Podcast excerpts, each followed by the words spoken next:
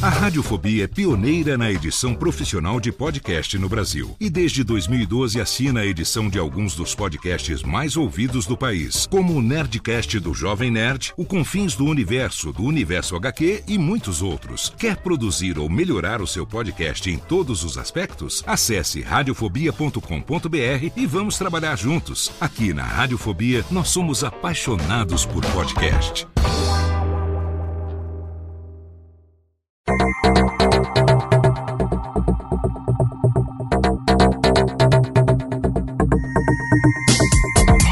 Alô Técnica, alô Técnica, baixa a trilha técnica, seja muito bem-vindo, esse é o episódio número 49 do Alô Técnica e hoje nós vamos tentar descobrir se 2017 será ou não o ano do podcast.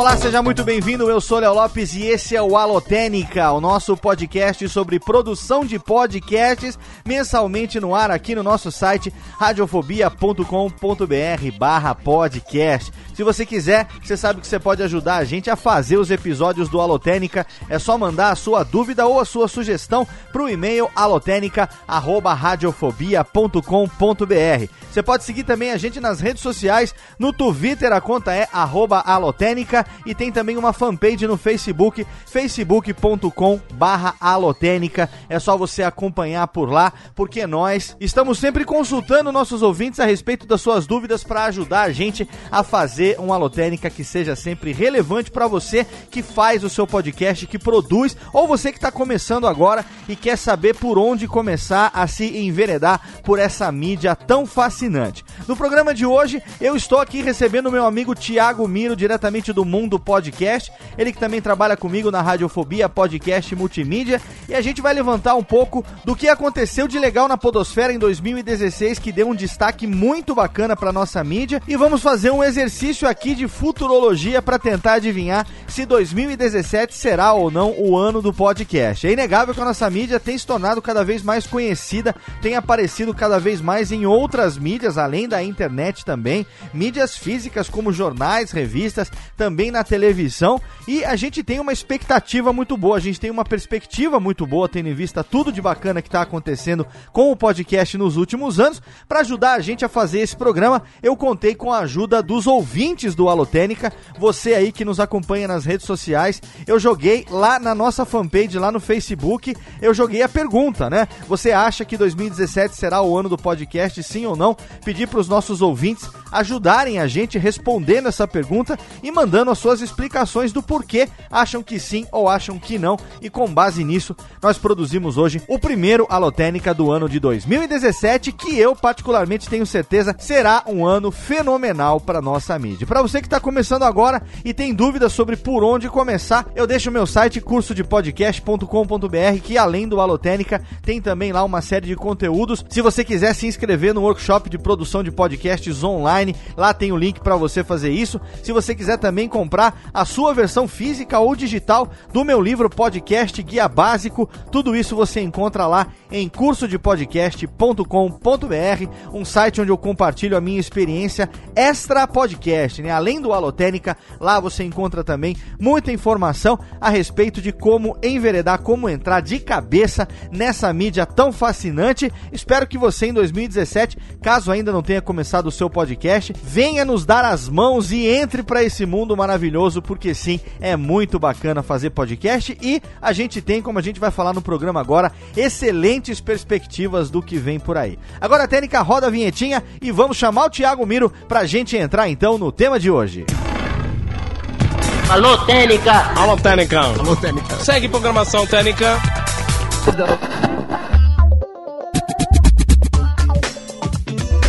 Começamos o ano de 2017 e nós que estamos trabalhando no dia a dia com o podcast, nós que estamos aqui insistentemente acreditando no potencial desta mídia, por que não? Queremos perguntar para você, 2017 será o ano do podcast? Eu pergunto para você, meu amigo Thiago Miro, na sua opinião, 2016 que acabou há pouco tempo, foi o ano do podcast? Olha, pelo menos pra gente foi o ano do podcast, sim. Eu acho que a gente tem que levantar aqui essa coisa que o que, que a gente está chamando de ser ou não o ano do podcast, né? Muita gente fica levantando é, um quadro, digamos, utópico, né? Ah, o dia que a gente alcançar tal coisa, poderemos dizer que finalmente teremos conseguido. A ideia não é essa. A gente está partindo do princípio que desde que o podcast surgiu em 2004 a cada ano que passou, a mídia tem conseguido uma penetração maior, tem conseguido uma visibilidade maior. É inegável o quanto o podcast, principalmente nos Estados Unidos, já tem um status de mídia totalmente consolidado. Isso é inegável. Quem acompanha a cena do podcast lá fora sabe que isso é uma realidade. A gente tem uma série de fatores que contribuem para isso, a popularização dos dispositivos móveis, a qualidade da internet móvel que tem lá fora, o hábito que as pessoas lá fora têm de consumir a mídia. Então, é uma realidade totalmente diferente da nossa. Mas é inegável para nós, Miro, que pelo menos de 2012, digamos, para cá, os últimos 4, 5 anos, a visibilidade, o reconhecimento do podcast brasileiro tem sido cada vez maior. Ou é uma ilusão da nossa cabeça? Eu tenho essa impressão também. Eu consumo podcast é, ferozmente desde 2011 e a cada ano vem dando um passinho a mais, mas realmente ali 2013, 14, 2015 principalmente foi um crescimento assim, pelo menos na percepção que eu tenho, muito grande, sabe? É, eu tenho que fazer aqui uma brincadeira porque o Johnny Kane, que muita gente conhece lá do Nerdcast, né, ele que desenvolveu lá o Migrime, né, o serviço de encurtamento de links e tal, conhecido por todo mundo aí que acompanha a internet, o Johnny Johnny Ken tinha uma brincadeira que todo começo de ano ele falava assim: Ah, esse ano vai, hein? Será que agora vai? É, podcast, hein? Agora vai. Será que vai? Será que não vai? É uma brincadeira, né, do Johnny cutucando a galera que sempre fala: não, porque esse ano vai estourar. Não, porque esse ano vai estourar. Esse ano vai estourar, esse ano vai estourar. É relativo. Se a gente for ficar esperando aí um estouro no sentido de, ah, porque milhões de pessoas passarão a conhecer o podcast da noite pro dia, isso realmente não vai acontecer porque você conhecer o podcast, você consumir podcast, existe uma série de fatores, de hábitos da pessoa que estão relacionados relacionados ao consumo de podcast, né, Miro? Isso, a gente costuma até falar, né, que quem ouve podcast é porque quer muito ouvir, né? Não tem a facilidade de simplesmente clicar como a gente faz num vídeo, né? É, o podcast a gente sempre fala isso, não é por brincadeira. O ouvinte de podcast, ele é, antes de tudo, um assinante, né? Ele descobre que existe essa mídia e é por isso que aqueles que começam a consumir o podcast realmente se apaixonam, começam a ouvir vários. A gente não raro fica sabendo de pessoas aí que assinam assinam 20, 30, 50 podcasts nos seus feeds. Obviamente tem uma dificuldade monstruosa de ouvir tudo aquilo que assinam, porque é uma mídia aí que tem em média meia hora, uma hora de duração, às vezes até mais, como é o caso do Radiofobia e de outros podcasts, chegam a ter uma hora e meia, duas horas de duração. A pessoa nem que tivesse o dia inteiro livre, né? Ela não conseguiria ouvir todos esses podcasts que ela assina com a regularidade que ela gostaria. Então, é uma mídia que sim, ela exige que a pessoa tenha ali um certo skill de tecnologia para ela poder assinar um feed, para ela poder entrar num site, para ela poder baixar um agregador. E é exatamente pelo hábito de internet das pessoas né? Exatamente por esse hábito ainda não ser tão consolidado aqui no Brasil, que a gente tem uma dificuldade nesse ponto da popularidade, vamos dizer assim, do podcast, como diria Emílio Surita, entre o afegão médio, né? É difícil pro afegão médio saber o que é um podcast e como que ele deve consumir um podcast, né? É que ele demanda todo um esforço. E, e acaba também que muita gente pode conhecer e não se interessar. Exato. Eu tenho cerca de 15, 20 amigos no meu círculo de amizade e eu sou o único que ouve podcast, mesmo Sim. todos tendo noção total do que é e de como se consome. Exatamente. É uma questão de hábito também, né? A pessoa que gosta de ouvir música, a pessoa que também gosta de ouvir ali um bate-papo e tal, dependendo do tema, quando ela descobre que tem um podcast sobre aquele tema, ela pode realmente é, se interessar por aquilo. Mas é inegável que de 2012 para cá a gente teve sim um crescimento. 2012 foi um ano que teve um marco importante, que foi a realização do Cubo Geek dentro da Campus Party. Tá certo que a Campus Party tá cagando pra gente, não tá preocupada mesmo com o podcast. A realização do Cubo Geek foi um marco sim, não pela Campus Party, mas pela união que teve com os podcasters, a maneira como nós, o Jovem Nerd e o Azagal receberam o convite para fazer esse cubo, chamaram a mim, ao Tato e ao Mauri lá da Rede Geek para a gente organizar isso, e aí nós nos preocupamos em levar a maior quantidade possível de podcasters para aquele evento, e isso deu sim uma grande visibilidade para o podcast junto ao público que consome podcasts, principalmente pelos tutoriais que a gente gravou lá dentro, pelos crossovers que aconteceram lá dentro. Então, para a Podosfera, ter esse espaço lá. Nesse evento foi o único também, depois, a partir dali, nunca mais. De vez em quando teve uma palestra, uma participação numa mesa e tal. Atualmente a Campus Party está namorando o pessoal lá do SciCast, do Deviante já. Desde o ano passado, o Silmar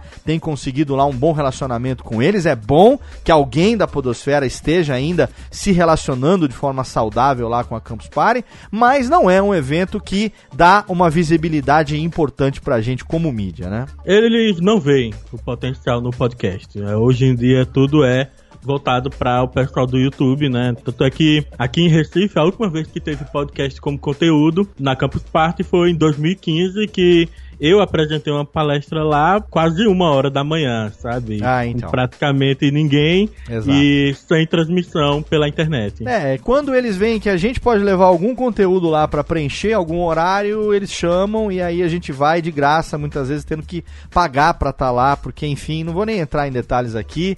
Ah, Léo, mas você tá falando sim, estou falando sim. A Campus Party não é um evento mais interessante para podcast como foi no passado.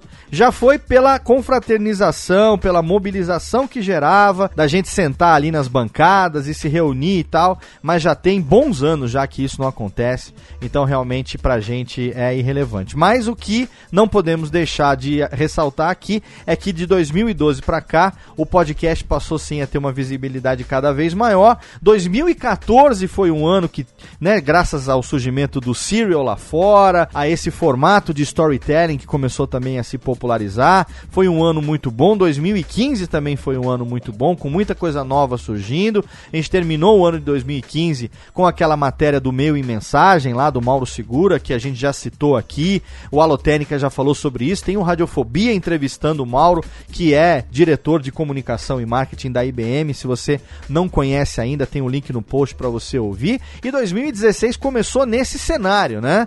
A gente tinha ali uh, o podcast sendo já citado em outras mídias. A gente teve a mídia mídia impressa falando do podcast e a gente teve alguns fatos que a gente vai apontar para você nesse primeiro bloco. Mas antes, Miro, você que gerencia lá o TeiaCast, né?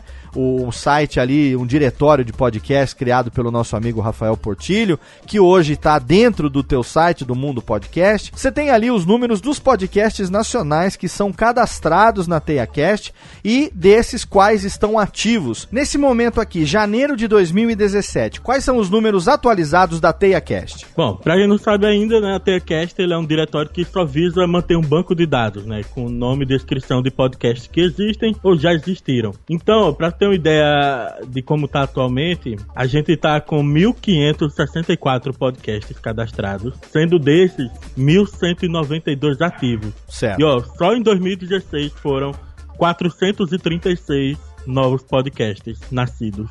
436 novos podcasts nascidos nacionais que solicitaram o cadastro na TeiaCast, né? Exatamente, TeiaCast é um porque... serviço de a, a, é, é reativo, né? As pessoas solicitam e aí você inclui, não é isso? Exatamente, a gente não costuma ir atrás, né? Então, eu tenho consciência de que existe um caminhão de podcasts nacionais nascendo e que não fazem ideia que a TeiaCast existe Sim. e não estão lá.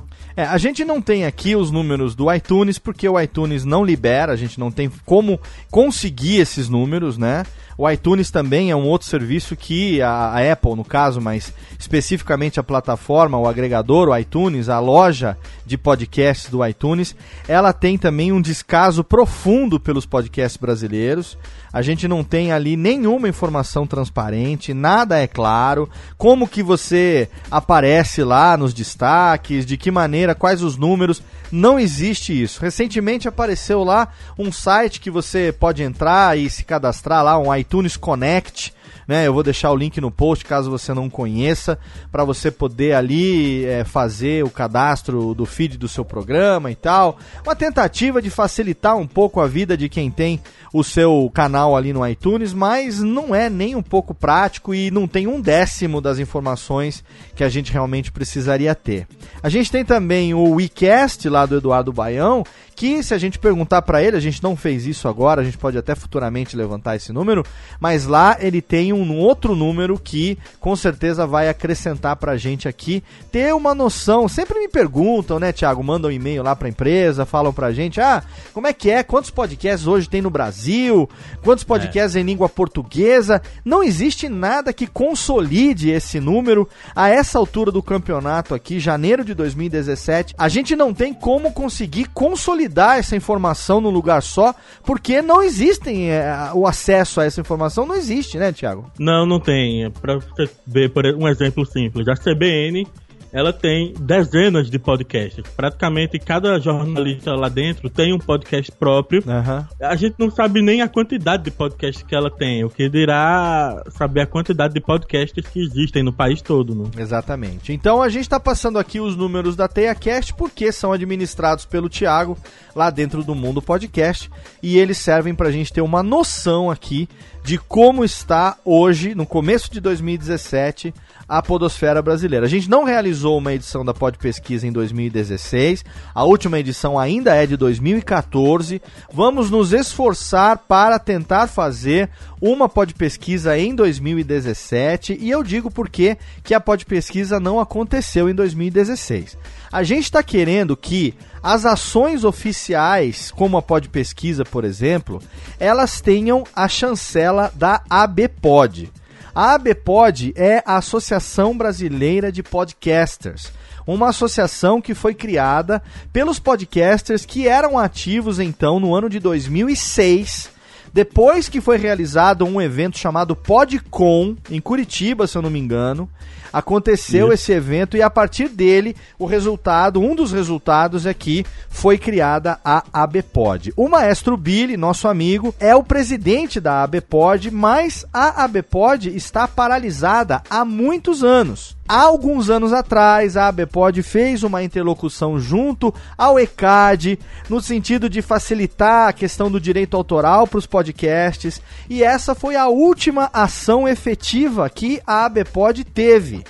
O maestro Billy hoje mora na Alemanha. A gente está conversando há quase um ano para tentar modificar os estatutos da ABPOD, para tentar modificar a direção da ABPOD, os integrantes da presidência lá, do conselho da ABPOD, para que a gente efetivamente possa ter uma representatividade. Eu, Léo Lopes, pela minha empresa, Radiofobia Podcast Multimídia, já tenho canais abertos com ABERT, que é a Associação Brasileira de Rádio e Televisão, com a Praia, que é a Associação de Produtores Independentes de Rádio, com o Ministério das Comunicações, através da Radiofobia, podcast multimídia, eu já tenho abertura com esses canais para a gente começar a discutir o podcast como mídia oficialmente dentro dos organismos de governo que cuidam de comunicações.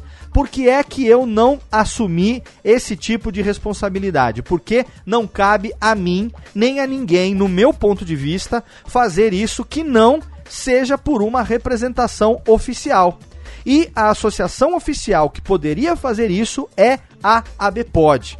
Mas nós estamos encontrando dificuldade junto a alguns dos integrantes desse conselho que está paralisado lá da Abpod para conseguir renovar essa equipe, conseguir trazer a Abpod com uma representatividade que consiga dialogar com esses órgãos de comunicação. A gente já recebeu convite para participar de evento nacional de radiodifusão. A gente recebeu através do Luiz Henrique Romagnoli, que é presidente da Praia. Eu já tive contato com o Slaviero, que era presidente da Aberte. A gente teve uma série de canais para poder fazer isso e até agora a gente não fez porque a gente não tem a ABPOD funcionando. Então, eu particularmente estou aqui fazendo um meia-culpa barra pedido de desculpa para o ouvinte do Alotênica, que me ouviu ao longo de 2016 dizer que sim, em breve a ABPOD teria uma representação, a gente faria a ABC. Não conseguimos, tá? Não conseguimos,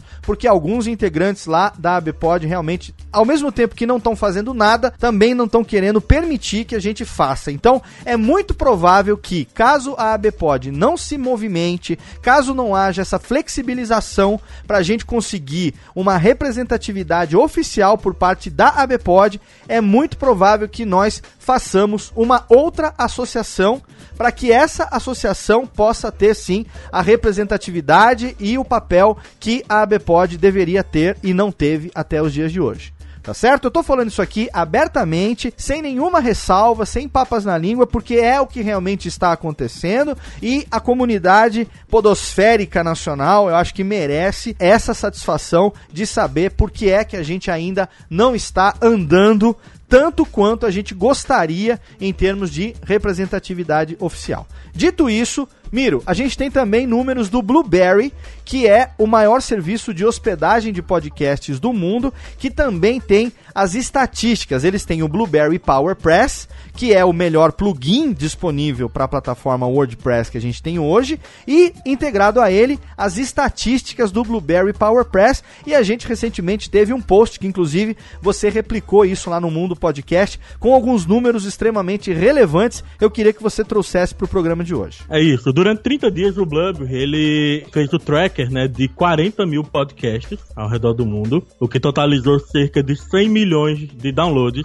de episódios. Certo. E daí ele tirou algumas informações sobre o padrão do ouvinte a nível mundial, né? Por exemplo, ele deu, ele deu números como 42% dessa audiência usa aplicativos para smartphone e 30% ouvem podcasts através de navegadores no smartphone. Certo. Isso inclui também aqueles aplicativos é, mais fraquinhos, não é que não tem um identificador, né? Então ele é identificado como um navegador comum. Perfeito, né? ok. 72% desses 42% que usam aplicativos para ouvir podcast, Sim. eles usam na plataforma iOS, seja Certo. iPhone ou seja iPad. E Certo. olha aí que interessante que isso é um link perfeito com outra coisa que a gente já costuma martelar, que é a popularização de smartphones em países de primeiro mundo é o que uma das coisas que possibilita o alavancamento da mídia podcast, porque em locais como Estados Unidos ou Japão, por exemplo, você acha iPhone em todo canto, né? É muito barato.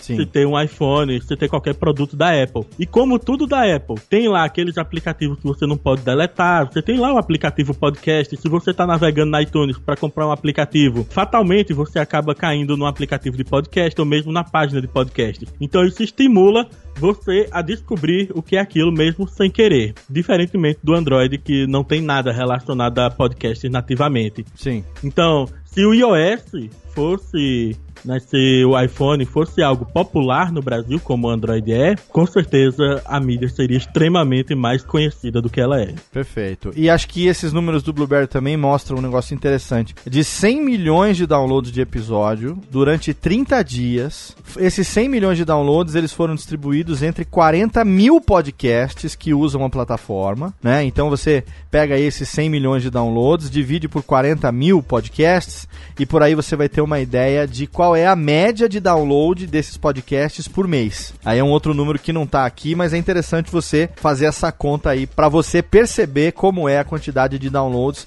dentro do que foi colocado. E eles colocam aqui que em números gerais desses 100 milhões de downloads, 64,1% foram mobile, ou seja, em números gerais os ouvintes se dividem em 64,1% mobile e 35,9% desktop. Isso daqui, considerando que o Blueberry é um serviço mundial, a gente fez a pod pesquisa 2014 Brasil, né?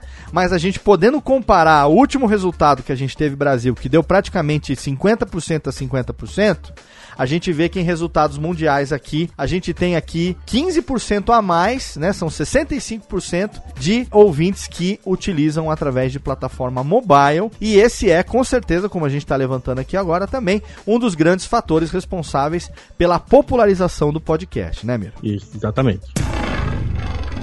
Alô, Técnica! Alô, Técnica! Alô, Técnica! Segue programação Técnica! A gente tem aqui também fatos que aconteceram em 2016 que a gente deve levantar aqui só para pontuar como 2016, dos 12 anos desde que o podcast foi criado em 2004, como 2016 foi um ano interessante. 2016 a gente teve um negócio lá fora importante ressaltar também que foi a segunda temporada do Serial, né, que veio aí também trazendo um outro caso, uma outra reportagem, também teve números tão expressivos quanto a primeira temporada, mas aqui no Brasil a gente teve a presença do podcast em outras mídias. Mídia impressa, como jornal, como é, vamos colocar aqui também internet, né, os sites, os grandes portais, é, revistas periódicas, semanais, como a revista Veja, como a revista Super Interessante, como a revista Negócios da Comunicação. A gente teve a presença do podcast em cinema, podcast sendo parte da trama de filme, podcaster fazendo o papel do protagonista de filme. Né, em séries de televisão, o podcast aparecendo cada vez mais. A gente teve o podcast aparecendo em programas de televisão também. Então, 2016 foi um ano onde outras mídias descobriram a existência do podcast, Thiago Miro. Eu diria que, como principal fato de outras mídias descobrindo a mídia podcast, foi o caso do 01 da Globo, programa voltado para a galera tecnologia, né? Que Perfeito. É, que é basicamente quem é a, a audiência consumidora de podcast. Eles decidiram fazer um podcast porque putz, eles também veem potencial nisso, né? Você, tá, você tem gente do podcast que trabalha lá na Globo, né? E tá levando isso pra lá e tá mostrando para eles que vale a pena. Exatamente. Porque se tem alguma coisa que a Globo não faz é botar o dedo onde não vale a pena. É, a gente teve lá esse programa com a apresentação do Thiago Leifert na televisão, né? E o Afonso Solano teve lá fazendo uma participação interessante também. A gente tem outras pessoas ligadas a podcast que apareceram em outras mídias também, né, Thiago? Sim, a gente teve o Carlos Volto também aparecendo na TV, teve o Jovem Nerd fazendo campanha pro Bradesco. Se você for pegar TVs locais, né, regionais, Sim. aí é um caminhão de gente falando de podcast na TV. Sim, não só televisão, como jornais também, jornais é, regionais, é, os jornais de estado, de capitais de estado, do interior, né? Sempre que descobrem ali, sempre que tem alguma atuação ali do podcast, a gente tem é, o destaque desses podcasts nas suas respectivas regiões e, e, isso é muito interessante, né, Thiago? Olha só que massa isso. Eu vou falar isso aqui em primeira mão. Ah, diga. um diretor de uma escola da cidade de Currais Novos, no interior da Paraíba, entrou em contato comigo pedindo para que eu fosse lá mostrar para os alunos, que é toda galera de primário e ginásio, mostrar o que, que é podcast e tentar conversar com os professores para ensinar eles a usarem podcasts nas aulas. Porque o diretor é ouvinte, né? O diretor já é um senhor idoso, mas ele é ouvinte de podcast e se interessou por isso. Eu agora no momento eu tô negociando com ele uma forma de eu ir para lá, né? Vai ser muito legal fazer isso lá para ver onde é que tá chegando isso, sabe? Olha aí que legal, tá vendo? Isso é mostra que realmente o podcast está sendo ouvido por pessoas que a gente jamais imaginaria e tá tendo realmente essa penetração. Então a gente não consegue é, é, perceber. Esse ano teve peça de teatro baseada em, em tema de podcast, alguma coisa assim, isso, não foi, Thiago? Foi sensacional. A gente teve um episódio do Agência Transmídia, que é um podcast que ele faz a, a mudança de uma mídia para outra. Por exemplo, para exemplificar, já teve um episódio que eles fizeram como seria um seriado do livro do Silmarillion. Então é mais ou menos a ideia que eles fazem. Aí nesse caso, como funciona lá o podcast? Você que é o convidado, você dá uma missão para eles. Eu quero que vocês façam a transmídia de tal coisa para tal coisa. Então eles receberam uma missão lá de fazer o roteiro de uma peça teatral que envolvesse a história de uma menina negra. Ponto. E eles desenvolveram um roteiro no podcast que chamou a atenção de um grupo teatral E juntamente com o cara que deu a ideia de fazer esse roteiro no podcast, eles desenvolveram a peça. E a peça foi foi produzida, foi apresentada e foi muito bem aceita. Olha digamos aí. assim, né? Olha que legal. assim, saiu do podcast e foi pro teatro. Olha que legal, tá vendo? Isso nunca tinha acontecido antes, né? A gente recebe cada vez mais solicitação de entrevistas para TCC. Tanto eu quanto o Thiago, a gente recebe isso não só pela empresa, mas também pelos nossos e-mails particulares, né? A gente vive uhum. recebendo convite para participar de é, uma gravação que vai servir para um TCC que está tendo como tema o podcast de alguma maneira. É, e isso é extremamente interessante porque é, nunca tinha acontecido antes, nesse volume como está acontecendo hoje, como aconteceu no ano de 2016. Outro fenômeno que aconteceu em 2016 também foi pessoas de outras mídias abraçando o podcast. Pessoas que são de TV, pessoas que são de teatro, de stand-up, de internet também, mas não necessariamente de podcast. Essas pessoas abraçando o podcast, né, Thiago? Foi uma coisa impressionante. Veio o Fernando Caruso que hoje em dia é integrante do Podcastinadores, falando de podcast no programa da Fátima Bernardi, foi sensacional, sabe? Porque eu nunca esperava ver aquilo ali. Né? Foi bem legal. No primeira vez que ele tentou falar, uma vez ela cortou, mas na segunda agora ele conseguiu. foi, foi, foi insistente. Sim, o Márcio Balas também, que é referência no stand-up, ele é professor de clown, né? Ele é um dos treinadores aí de improviso, cara que participou de programa na Bandeirantes, ele viaja o Brasil dando palestra corporativa, tendo como base uh, o improviso e o riso, participou de um TED Talks, eu vou deixar o link no post para você. Ele também fez a consultoria com a gente, começou o Balascast e tá lá fazendo, assim como outros colegas dele também. O Murilo Gun não necessariamente faz sobre humor, apesar dele ser humorista também, né? Mas ele descobriu o podcast, tá fazendo um podcast sobre é, empreendedorismo, que é um lado muito forte que ele tem, né, Thiago? Isso, eu acho que do Murilo Gun o que mais marcou esse ano foi a revolta dele de não ter descoberto o podcast há mais tempo. É, então, e você sabe que o Murilo Gão, outro dia eu encontrei com ele, né? E eu falei com ele assim, falei, ó, oh, seu viado, você só não descobriu o podcast há mais tempo porque você miguelou o convite que eu te fiz para participar do Radiofobia ainda em 2011. Quando eu trabalhava lá na JBC, quando eu morava em São Paulo e frequentava ainda a cena stand-up lá de São Paulo, eu fui numa festa chamada Menstruação, que era uma festa organizada pelo Luiz França ali na Vila Mariana, em São Paulo, que só acontece uma vez por mês e tal. E aí eu tava lá com o Rogério Morgado, aí com o Rodrigo Cáceres e o próprio Luiz França também, ali o Fábio Gueré, o Danilo Gentili foi nesse dia, Marco Luque, a gente encontrou uma galera ali, eu conheci um monte de gente que eu não conhecia também. E aí o Murilo Gun tava ali, e aí dias depois a gente se encontrou no, no, no metrô, assim, sabe, lá no metrô Santa Cruz. E aí, porra, não sei o que, lembra que eu te falei do Radiofobia? Vamos lá participar. Não, vou mesmo, vamos lá, vamos gravar, não sei o que. Tem por fim, nunca veio. E aí ele só foi descobrir depois, quando ele participou com o Luciano Pires e depois convidado pelo Flávio Augusto. E aí ele vem falar que, revoltado, que não tinha conhecido antes esse negócio de podcast. E eu falei, não conheceu antes porque não quis, seu baitola. E tá fazendo sucesso aí o Murilo Gão. O Léo Lins também, humorista, trabalha lá com Danilo Gentili no SBT, também começou seu podcast. E um grande destaque que a gente também não pode deixar de falar nesse ano de 2016 foi o nosso querido amigo Cid esse idoso, né, lá do Não Salvo, que também descobriu a mídia podcast, começou o seu podcast o Não Ovo e tá aí também com uma audiência excelente. Foi convidado também no Encontro Nacional de Podcast lá dentro da Comic Con e tá fazendo sucesso também, agora defendendo a bandeira do podcast, né, Thiago? Eu acredito que esse ano nada me marcou mais do que os depoimentos dele durante o dia do podcast, né? Porque né? o cara, tudo que é relacionado a entretenimento na internet, o Cid tá lá e tá indo na frente. Ele, o Não Salvo, é o maior blog do Brasil. Sim. Ele chegou a começar o canal do YouTube dele, que não é lá muito regular, não tem muita audiência, e ele decidiu também partir para produzir podcast. E no dia do podcast ele fala que fazer podcast é a única coisa que ainda tá dando prazer a ele fazer na internet. Putz, isso é de um valor extremo. Né? Eu acho realmente que é bastante interessante ter o Cid do nosso lado. E quanto mais pessoas surgirem, né, não só da internet, mas de outras mídias, que vierem defender a causa do podcast podcast, que vierem utilizar o podcast como ferramenta de comunicação, ampliar os canais com o seu público, mais o podcast tem a ganhar. 2016 a gente teve importantes adesões no mundo do podcast com pessoas com esse perfil. Alô, Técnica! Alô, Técnica! Alô, Técnica! Segue programação Técnica! A gente teve no ano de 2016 também a terceira edição que nós fizemos do Dia do Podcast aqui no Brasil.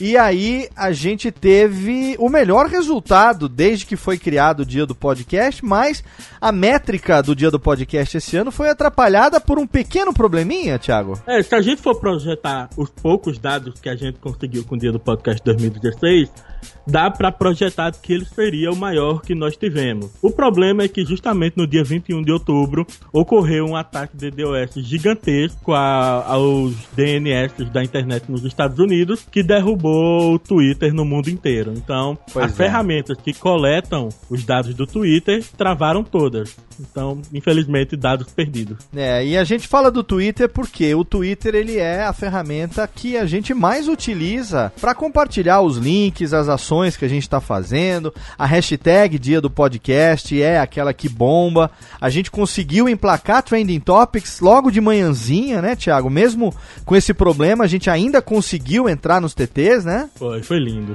E sem que a gente conseguisse engatar a, a, sexta marcha e, e ao longo do dia, porque aí teve esse problema no Twitter que acabou afetando a métrica do dia do podcast. Mas a gente teve movimentação o suficiente, né, antes e depois desse problema, para a gente dizer que realmente 2016 teve o melhor dia do podcast que a gente organizou até hoje. Outras coisas importantes que aconteceram nesse ano de 2016 relacionadas ao podcast, que a gente pode pontuar aqui, acho que uma delas a gente não pode deixar de, de tirar aqui o mérito, não só porque nós participamos através da empresa também, mas é, isso é um detalhe. Uh, o mérito todo é do Tato e do Mauri lá da Rede Geek, que prospectaram junto à Asus e conseguiram vender o projeto do Apagão, que foi um projeto de um audiojogo inovador, né, Thiago? A gente nunca teve esse tipo de ação em podcast até hoje, né? É, eu fiquei totalmente surpreso, porque eu tava lá no time de desenvolvimento do site novo da Rede Geek Sim. e eu tava preparando a estrutura para receber esse podcast, né? Porque ele seria publicado de uma forma diferente do comum. Sim.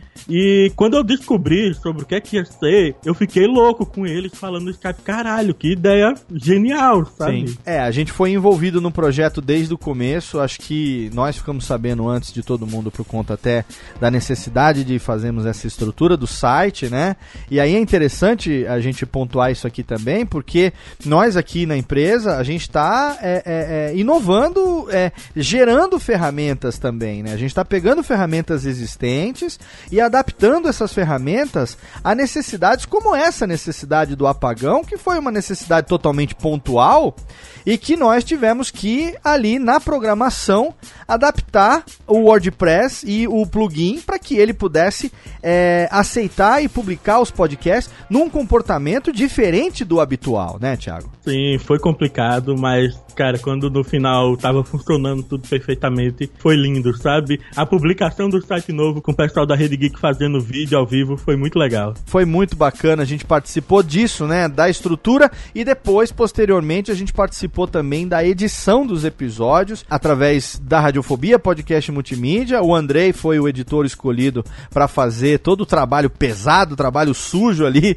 da edição dos audiodramas. Eu fiz todo o gerenciamento do projeto ali, colocando a expertise que eu já tinha acumulado ao longo desses anos, fazendo os audiodramas lá do Jovem Nerd, mas é inegável que Tato e Mauri, juntamente com Rafa Fernandes, que foi o roteirista, juntamente com o Júnior Nanete, que foi o diretor de dublagem, fizeram um projeto totalmente ousado, totalmente inovador, e o grande marco do projeto Apagão foi o fato de que uma empresa multinacional como a Asus apostou no podcast como sendo a melhor ferramenta para essa campanha de promoção de nada menos do que o Zenfone 3. Não, isso aqui não é um jabá, é uma constatação que foi o maior lançamento da empresa no Brasil no ano. E eles pegaram uma parte robusta dessa verba de marketing e apostaram em podcast. Então, essa confiança que uma empresa como a Asus depositou numa mídia como o podcast mostra que nós estamos sim muito mais maduros como mídia do que já estivemos em toda a história do podcast, né, Thiago? É, eu acredito que esse daí é um dos principais marcos do ano no que diz a evolução da mídia como mídia, né? Sim. Se tornando algo profissional. Aqui a gente está pontuando para você por que que, na nossa opinião, todos esses pontos fazem com que a gente diga que 2016 foi o ano do podcast no Brasil. Até agora, sem dúvida nenhuma, foi o melhor ano que nós já tivemos com certeza não teve nenhum ano nesses 12 anos de história do podcast onde nós tenhamos tido uma visibilidade tão grande. Para coroar isso tudo, no finalzinho do ano, lá no comecinho de dezembro, a gente teve duas coisas muito legais, uma aconteceu dentro da outra. A gente teve o podcast pela primeira vez considerado relevante dentro de um evento de cultura pop que foi a Comic Con Experience 2016. Você imagine o quanto isso foi significativo para nós e se você não imagina, eu vou lhe dar uma dimensão de por que foi tão significativo assim. Antes da Comic Con Experience 2016, o podcast, todas as vezes que a gente era convidado para participar de algum evento, ou era um evento de internet, ou era um evento de mídias sociais. É, a Campus Party era um evento de internet, o YouPix era um evento de mídias sociais, eram os dois eventos onde constantemente o podcast estava presente, seja na Campus, a gente já citou no início do programa, seja no YouPix, onde a Bia e o Bob sempre tiveram um carinho muito especial com o podcast. Eu sempre fui convidado lá a dar palestra, o Jovem Nerd, Tato e Mauri, Dudu. A gente sempre teve um carinho especial por parte do YouPix. Sempre tivemos lá gerando conteúdo, mas ou era um evento de internet ou era um evento de mídias sociais. Nunca cultura pop. Né? Nunca cultura pop. Até então. Até que a agência Protons, por intermédio do Silmar, por intermédio da Jujuba, do Edson, ali do Portal Deviante, do SciCast, tiveram essa abertura, negociaram com o pessoal do Omelete e conseguiram um espaço muito bacana para os podcasts dentro dessa edição, a terceira edição da Comic Con Experience aqui no Brasil, que foi fenomenal. Tivemos dois eventos, os dois no sábado, um deles às 14 horas, que foi um painel sobre podcast. Se você não ouviu, foi o Alotênica imediatamente anterior a esse. O Alotênica 48, do mês de dezembro, foi a íntegra desse painel de podcast. Caso você não tenha ouvido, tá aí no teu feed. O link, de qualquer maneira, eu vou colocar no post também para você. Foi o primeiro evento, o primeiro painel que nós fizemos dentro da Comic Con. E o segundo foi no mesmo dia, às 7 da noite, onde o Encontro Nacional de Podcast conseguiu colocar nada menos do que 900 pessoas dentro de um auditório, sem a participação do Jovem Nerd sem a participação do Jovem Nerd, não é para depreciar o Jovem Nerd, não, tá? Significa que, com o Jovem Nerd, seria facílimo colocar 900 pessoas em qualquer lugar, mais até. Sem a participação dele, disputando o horário com o Jovem Nerd, que estava realizando um Nerdcast live, Nerdcast ao vivo, no mesmo horário, em outro palco, e o diretor de Guardiões da Galáxia 2 fazendo também um painel em outro palco, ainda assim a gente conseguiu colocar 900 pessoas dentro de um auditório para ouvirem os podcasts conversando sobre podcast no Encontro Nacional de Podcast. A procura foi tão grande que quando nós, podcasters convidados, chegamos lá, não tinha lugar para a gente sentar. Os lugares que estavam reservados para a gente sentar tinham sido ocupados pelos ouvintes. E aí a organização falou: gente, não tem lugar para vocês. Vocês vão fazer o quê? Vão tirar os ouvintes da cadeira para entrar? Não, os podcasters entraram e nós sentamos no chão. Nós sentamos todos no chão, na frente do palco, e os ouvintes ficaram na cadeira acompanhando. E no final todo mundo levantou, tirou fotos, se apresentou, se abraçou. E foi a primeira vez que o podcast foi efetivamente abraçado, acarinhado por um evento. E a gente foi considerado relevante no universo de mídia de cultura pop. E isso, Thiago, eu acho extremamente relevante, porque se você olhar por alto, 80% dos podcasts que existem no Brasil versam sobre alguma coisa relacionada à cultura pop. Isso. Ou é game, ou é quadrinho, ou é cinema, ou é série de TV. E depois 20% falam sobre assuntos em geral. Mas se você juntar toda essa nata que fala de cultura pop, é a grande maioria dos podcasts nacionais. E aí, a Comic Con considerar o podcast relevante no contexto de cultura pop, para nós, foi uma novidade extremamente gratificante. E vamos colocar um parênteses aí. A Comic Con Brasil, ela já tá maior do que a Comic Con San Diego. É o maior evento de cultura pop do mundo. Foi o maior essa edição já em termos de área, né? Em termos de metragem, isso. conseguiu já ser a maior edição do mundo. Então a gente não pode deixar de pontuar isso também como sendo algo que foi relevante e que para nós fortaleceu a certeza de que 2016 foi sim o ano do podcast. Alô, Técnica! Alô, Técnica! Alô, Técnica! Segue programação Técnica! Uma coisa que a gente não pode deixar de falar também, a gente que está aqui dentro da empresa no dia a dia, Thiago Miro trabalhando comigo todos os dias já nos últimos dois anos, a gente tem uma visão que muitas vezes o ouvinte não tem, ou o podcaster é, dentro da sua produção não tem, que é a produção de quem trabalha com o podcast profissionalmente a gente conseguiu, ao longo dos últimos anos, criar o que nós podemos chamar de mercado nacional de podcasts. A gente já tem uma demanda por editores no mercado. A gente já tem uma demanda por pessoas que trabalhem a programação de sites voltados para a publicação de podcast. Por criação de canal no iTunes, otimização de feed, otimização de SEO para podcast, desenvolvimento de trilha sonora, sound design, vinheta, plástica, vinheta de abertura, vinheta de encerramento, transição. Isso tudo fez com que surgisse ao longo dos últimos anos um mercado nacional de podcast que atraiu empresas para o que nós também chamamos de podcasts corporativos. Empresas como a SAP, que é nossa cliente, que tem o SAPcast, empresas como a Alura e Kaelon, que também é nossa cliente, que tem o hipsters.tech, eles que também fazem lá com o Jovem Nerd o Nerd Tech todo mês. Cada vez mais empresas estão descobrindo o podcast como uma ferramenta auxiliar, uma ferramenta complementar nas suas estratégias de marketing, e isso faz com que surja sim uma demanda por pessoas que trabalham profissionalmente em vários setores da produção do podcast. A gente pode dizer sem dúvida nenhuma que nós somos pioneiros nesse mercado e que nós hoje temos inclusive uma concorrência já volumosa, né, Thiago, no mercado. Sim, eu acredito, eu fico até feliz. Claro, que isso claro. Esteja ocorrendo porque Sim. tanta gente já está conseguindo viver do podcast. Exatamente. É muito gratificante a gente saber. Eu, por exemplo, sou um dos caras mais idiotas que tem no planeta, né? Porque eu tenho um livro que ensina a fazer podcast, eu tenho o Alotênica, esse programa aqui, que ensina você a fazer podcast, eu tenho um workshop que ensina a fazer podcast, ou seja, eu criei um mercado e eu criei a minha própria concorrência. Eu tô ensinando as pessoas a concorrerem comigo. É, tô... é muito louco isso, né? Porque né? eu, eu também sou da empresa e Sim. eu tenho o mundo podcast que ensina as pessoas a não precisarem de mim, né? Exato, a gente tem produtos grátis que ensinam as pessoas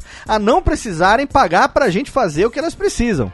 E ainda assim, o nosso mercado cresceu muito no ano de 2016. Muitos novos editores surgindo, não só na nossa empresa, ajudando a gente aqui, mas fora principalmente também. Muitos alunos meus já editando podcast profissionalmente. Então, o surgimento desse mercado nacional de podcast, o surgimento desse nicho de podcast corporativo, ele nunca tinha acontecido até então, né, Thiago? Não, eu realmente não tinha visto nada igual antes. Eu até tinha refletido no início de 2016 que talvez 2015 tivesse sido o ano do podcast devido a, ao start disso, né? Das pessoas começando a trabalhar com podcast, das empresas voltando seus olhos para ela, mas foi em 2016 realmente que esse negócio deu uma disparada. Né? Consolidou e a gente tem uma perspectiva muito interessante para 2017 e aqui eu vou virar o bloco e no próximo nós vamos trazer a opinião do ouvinte do Alotênica, a sua opinião. Eu fiz uma postagem na fanpage do Alotênica lá no Facebook facebook.com/barra alotênica, no dia da gravação desse programa, e eu pedi para os nossos ouvintes, para o pessoal que acompanha a gente, responder a seguinte pergunta: 2017 será o ano do podcast? Sim ou não? explicando a resposta. E aí, a gente agora no próximo bloco vai interagir, vai ouvir essas respostas das pessoas que colaboraram, que contribuíram com essa pergunta que a gente mandou. E aí, a gente vai, no final desse bloco, dar o nosso parecer se nós consideramos que 2017 será ou não o ano do podcast. Até agora, sem dúvida nenhuma, para nós aqui no Brasil, nenhum ano teve um resultado tão significativo quanto 2016. Então, até esse momento, nós estamos fechando 2016 como tendo sido o ano dos podcasts no Brasil, sem dúvida nenhuma. A pergunta agora é: será que 2017 vai superar 2016? Será que 2017 vai ser o ano do podcast no Brasil? Vamos virar a vinhetinha e responder essa pergunta. Alô, Técnica! Alô, Técnica! Alô, Técnica! Segue programação Técnica! Tiago Miro, 2017 será o ano do podcast no Brasil. Vários dos nossos ouvintes participaram, responderam, tanto na fanpage do Alotênica do Facebook, quanto também no meu perfil pessoal, porque eu repliquei, né? E aí muitas vezes a pessoa responde no meu perfil ao invés de responder lá no perfil original. Então nós temos aqui um, por volta de 15 respostas. A gente vai escolher algumas, se der tempo, a gente fala todas a respeito dessa questão que a gente levantou, para a gente então saber dos nossos ouvintes qual a opinião deles a respeito do assunto. Vou começar aqui com a opinião do Tiago Queiroz, ele tem 34 anos. Ele é engenheiro, mais podcaster no Rio de Janeiro. Ele faz o podcast Tricô de Paz. O Thiago já esteve aqui com a gente, participando do crossover do Tricô de Paz no Radiofobia. E a resposta dele é não. Eu não acho que será o ano do podcast, porque eu não acho que isso exista. Eu não penso que vai ser um ano em que magicamente todos irão conhecer a mídia e podcasters serão ricos e famosos. É isso que ele está considerando que seja o ano do podcast. É preciso reconhecer que podcast é sim uma mídia de nicho e que nunca vai alcançar a grande massa por causa de vários pré-requisitos, como um smartphone bacana e conexão de internet rápida. Podemos até bolar maneiras mais fáceis de se acessar e consumir a mídia, mas ainda assim precisamos daqueles dois pré-requisitos ali em cima. E isso faz com que o podcast seja uma mídia pouco acessível pelo Brasil. Então, o que eu penso mesmo é que devemos focar nos nossos trabalhos pensando em produzir com qualidade o que amamos e tentando cagar menos regras. Falou o meu querido amigo Tiago Queiroz. Na opinião dele, é não. Tiago Miro, considerações. Eu tinha pensado, antes da gente começar, sobre a gente definir o que seria necessário acontecer para que um ano seja considerado o ano do podcast, né? E o Tiago considera que para ser o ano do podcast, ah, muita, muita, muita gente tem que conhecer a mídia, né? Sim. Será que seria isso? Porque do meu ponto de vista, para um ano ser considerado o ano do podcast, não necessariamente precisaria que a massa inteira brasileira soubesse o que era a mídia, né? Claro, seria um sonho. Da mesma forma que eu falo para uma pessoa que é uma música, eu falar o que é um podcast, ela saber o que é, por mais que ela não goste. Sim, sim. Mas eu não, não acho que seria bem por aí para poder você tornar 2017 um ano do podcast. É legal a gente ver essa opinião do Thiago, outros vão compartilhar talvez opiniões iguais a dele, mas a gente está colocando aqui e para mim eu quero deixar, acho que já deixamos isso claro no primeiro bloco, né? Mas pra gente deixar claro isso que na nossa opinião, para ser considerado o ano do podcast, ele tem que ser melhor do que foi até agora. Né? Então, será que a gente vai ter uma visibilidade maior em outras mídias? Será que a gente vai ter outras pessoas reconhecendo e adotando o podcast? Será que a gente vai ter mais empresas abraçando o podcast? Mais empresas como a Asus fez, apostando no podcast como uma ferramenta importante numa campanha de marketing importante para o seu produto mais importante do ano? Será que uma empresa como a SAP vai adotar o podcast como uma ferramenta complementar na sua estratégia de marketing? Marketing, fechando um contrato de um ano, renovando por mais um ano podcasts quinzenais. Toda segunda-feira ali, religiosamente, um podcast com convidados relevantes, com um tema relevante aos produtos e serviços, aos valores da empresa. Então, nesse aspecto, eu acho que uh, o Thiago ele tá tendo essa visão mesmo do é, é, o, o ano em que o podcast será conhecido em todo o Brasil, né? É, é, é, seria uma outra definição. O ano em que o Brasil descobriu o podcast. Eu acho que realmente isso não vai acontecer ainda em 2017. Também não sei se isso sequer vai acontecer algum dia nessa vida. Mas. Algum dia não. Né? Algum dia talvez realmente não ocorra. Mas eu acredito, por exemplo, o 01 da Globo, eu acredito no potencial dele, assim, que ele possa levar o podcast a lugares que nunca estiveram, né? Porque por ser da Globo, ele vai estar disponível no site onde muita gente, onde uma massa gigantesca acessa. Se aparece ali na home, então muita gente vai conhecer aquilo mesmo sem saber o que, do que se trata um podcast. Da mesma Sim. forma que eu imagino que muita gente que ouve podcast da CBN nem sabe que a mídia existe. É, exatamente. Temos aqui João Henrique Consolo, ele tem 43 anos, servidor público Santa Rita do Passa Quatro, São Paulo, e ele respondeu: sim, 2017 será o ano do podcast. O pessoal que cresceu ouvindo os podcasts mais antigos está passando a fazer parte da parcela economicamente ativa da população. E isso deverá, espero, chamar a atenção dos anunciantes. Com eventos como a CCXP abraçando a Podosfera e iniciativas como Cloud Radio, Agência Protons, tem tudo para deslanchar. Talvez eu seja ponto fora da curva pela minha idade, mas eu ouço pelo menos 5 podcasts por semana, podendo chegar a 8, dependendo do tempo livre, e estou sempre evangelizando meus amigos, conhecidos e colegas de trabalho. E ele fala que ele é ponto fora da curva porque ele tem 43 anos. Se ele com 43 anos consome desse jeito, imagina o, o, pessoal que é mais jovem e teoricamente tem mais tempo de ouvir. Obrigado, João Henrique. É, segundo o João Henrique, sim, 2017 vai ser o ano do podcast por esses fatores que ele apontou, Thiago. Cara, eu, eu achei fenomenal o ponto de vista dele. Porque, vamos assim, o cara que ouve podcast hoje, ele não vai deixar de ouvir. Ele é que nem fã de heavy metal, ele é pra vida toda. Uhum. Ninguém ouve podcast é, numa época da vida e não vai ouvir mais. Então, o ponto de vista dele é, é, muito foda, porque muita gente começa a ouvir podcast quando tá na faculdade, ou quando tem aquele emprego que não toma muito do seu tempo, e conforme ele vai crescendo, o tempo vai passando, ele vai evoluindo na carreira, ele vai se tornando economicamente ativo, ele vai passando a ganhar mais, e ele não deixa de consumir podcast. E ele vai consumir com base no que os podcasters que ele ama falam, né? Sim. E, uh, o, o, maior exemplo aí realmente é o Nerdcast, né? Que tem uma massa de pessoas que cresceu, né? 10 anos de Nerdcast, você tem gente que cresceu ouvindo o Jovem Nerd e que hoje gasta seu rico dinheirinho na Nerd Store, né? Exatamente. E realmente o público de podcast, por ser tão fiel, tem aquela coisa do Murilo Gun, né? Que fala no ouvido, né? Você realmente torna aquela pessoa muito fiel a você, ela confia no que você fala. Ela sendo economicamente ativa, ela vai comprar tudo que você falar que ela tem que comprar. Sim. e acho... acaba se tornando o público-alvo de agência de publicidade. E, cara, pra mídia evoluir, tem que ter dinheiro envolvido, tem claro. que ter anunciante em cima. E eu até complementaria essa opinião do João Henrique com a nossa experiência que a gente falou aqui agora.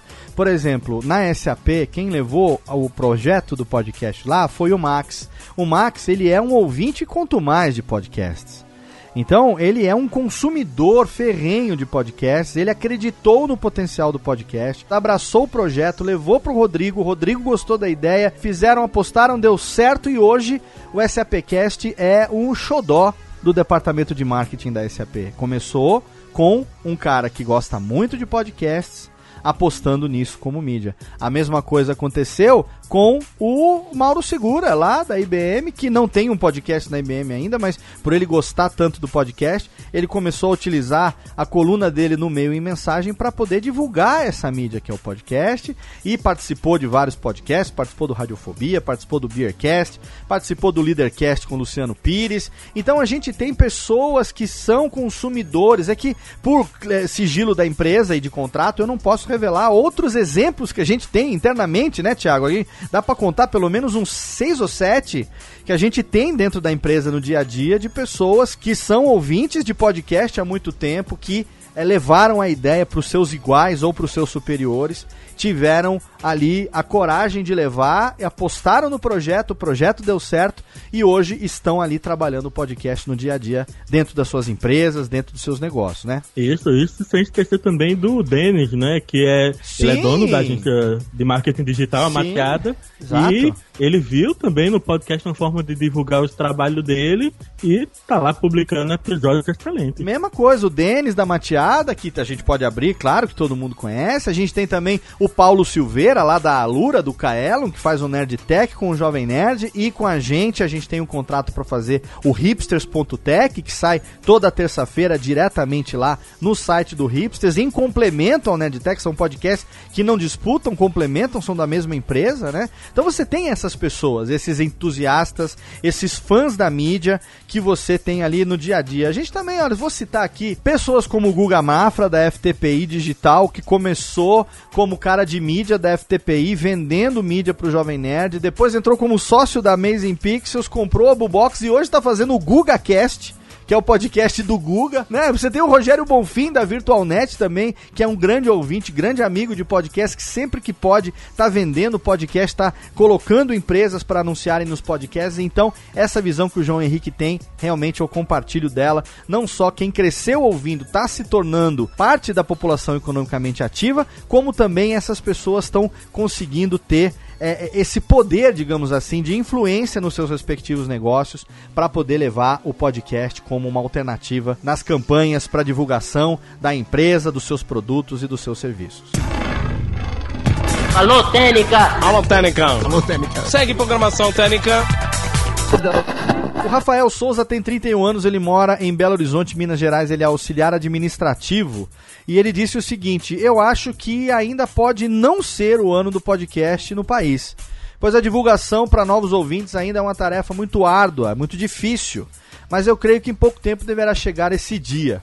Eu faço parte desse mundo tão complicado e ao mesmo tempo tão prazeroso de produção e gravação de um podcast. Espero que esse seja o ano do podcast. Sim, no entanto, vou caminhando com os pés no chão. E aí, Thiago? Esse é o maior desafio que a gente passa, é apresentar o podcast para quem não conhece, porque o podcast não é autoexplicativo. A gente sempre precisa associar com outra coisa para tentar chegar perto do que ele realmente é. Sim. É. No dia que houver uma forma de ensinar a ouvir um podcast sem precisar associar, aí é bingo. Eu não tenho ideia de como fazer isso. O que eu faço por enquanto é pegar o celular da pessoa, instalar o aplicativo e fazer ela ouvir alguma coisa. É, a gente tem esses nossos métodos, né? É como a Matrix. Método... Eu não consigo explicar, você tem que mostrar para saber. Métodos de, mais agressivos que a gente faz e é. a gente é um pouco mais ousado, digamos assim. Vini Souza, 24 anos, formado em Relações Internacionais, Rio de Janeiro, RJ. No Brasil, talvez ainda não. Muitos podcasts estão crescendo, mas talvez ainda falte um pouco mais de público interessado. Em nível internacional, possivelmente sim. Os podcasts estão crescendo rápido.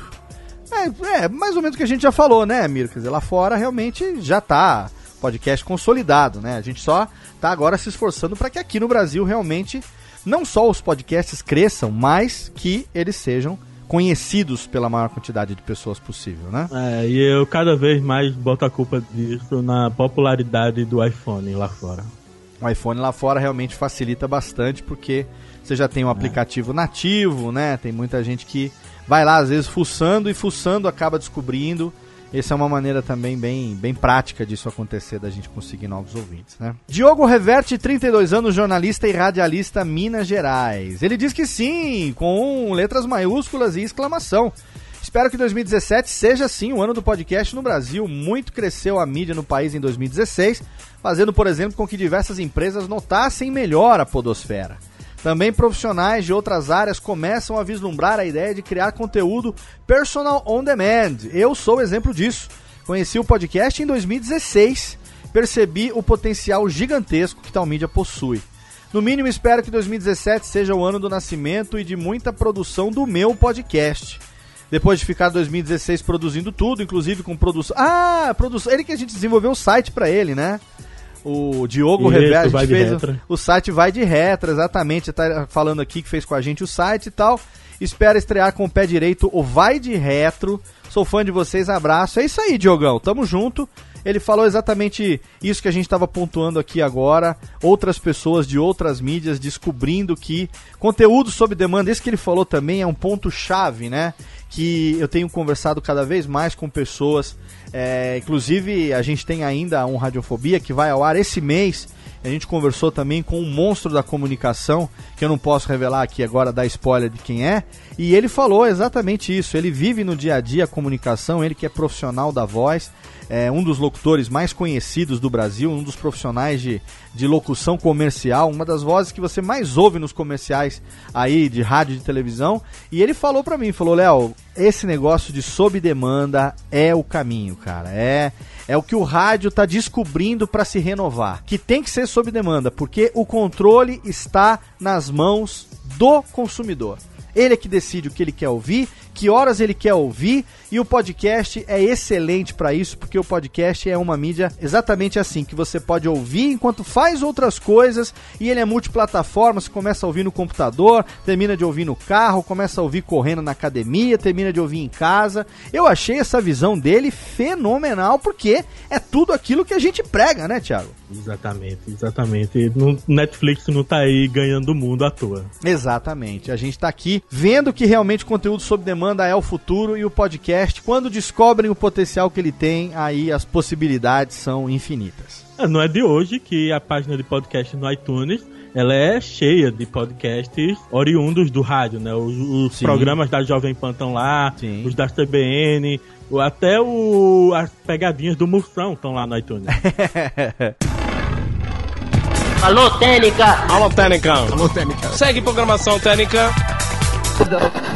Rodrigo Figueiredo, ele é de São Paulo, capital. Ele tem tentado propagar o podcast já faz alguns anos e, na opinião dele, não. 2017 não será o ano do podcast.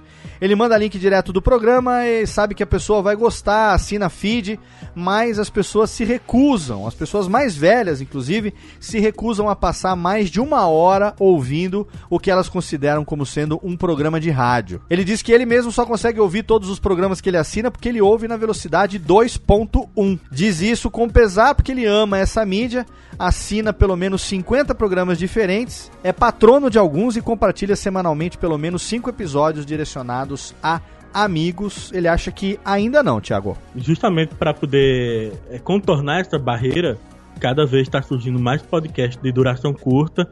É, eu mesmo já estou fazendo podcast com duração de 20 a 30 minutos. Sim. E justamente visando nisso. É uma barreira de verdade. Eu tenho um exemplo aqui do meu lado. A minha namorada, ela não conhece a mídia. Eu tentei apresentar e ela não consegue se concentrar por mais de uma hora no podcast. Perfeito. Porque não não pega ela, não, não faz a cabeça dela. Sim, tem gente que realmente a mídia não pega pelo braço, né? E aí, como diria o El Chan, quando não pega pelo braço, não tem jeito, né? Às, é. às vezes não dá, realmente. Tem gente que não, não consegue ouvir. Ah, aqui gente, em casa ninguém tem ouve. Que aceitar, nem todo mundo vai Então, mas aqui em casa, cara, ninguém ouve. O Lucas agora, meu filho mais velho, tá começando a ouvir podcast porque ele já fez 15 anos e já tem umas temáticas que ele gosta mais, principalmente relacionadas a games, a cultura pop, que é algo que ele está navegando, que ele está consumindo bastante. Mas a, a, Luciana, minha esposa, por exemplo, e outros membros da família, pff, ninguém sabem que eu faço, sabem que é o que eu faço para viver, sabem que eu vivo disso, que eu sustento famílias com isso, né? Mas que sabe, às vezes tem um programa lá que tem os netos, a avó pede para botar pra ela escutar lá, mas é. porque ela quer ouvir os netos, ela não faz a menor ideia do que tá acontecendo. É, eu tiro por aí que minha mãe não sabe explicar o que eu faço. É, só sabe que você. Fala que você é garoto de programa. Que você... Não, é justamente o que eu falo. Eu você... falo, mãe, eu faço programa. Faço programa. Eu vivo, eu vivo fazendo programa pros outros. É. Agora aqui temos o Marcos Daniel, tem 36 anos, ele é de Gravataí, no Rio Grande do Sul, metalúrgico. Ele disse assim, ó: "Sim para novos podcasts e não para podcasts mais antigos." Pois eu acredito que quanto mais antigo o podcast, maior a tendência dele acabar. Vide 2016. O que, que você acha dessa opinião, Thiago Miro? Interessante, porque para novos podcasts, realmente o ano do nascimento dele é tudo novo, é tudo um deslumbre, é uma empolgação gigante de que qualquer coisa que acontece é um marco, é uma alegria. E para quem tá há mais tempo, realmente, se você não vai tendo aquele feedback que você esperava no início, se você a cada ano não vê um crescimento real, você vai desanimando mesmo com o passar do tempo. É, é realmente aí é inevitável. Você me permite desconcordar de você? Desconcorde. Eu vou desconcordar com você porque é o seguinte, eu acho que é exatamente o contrário.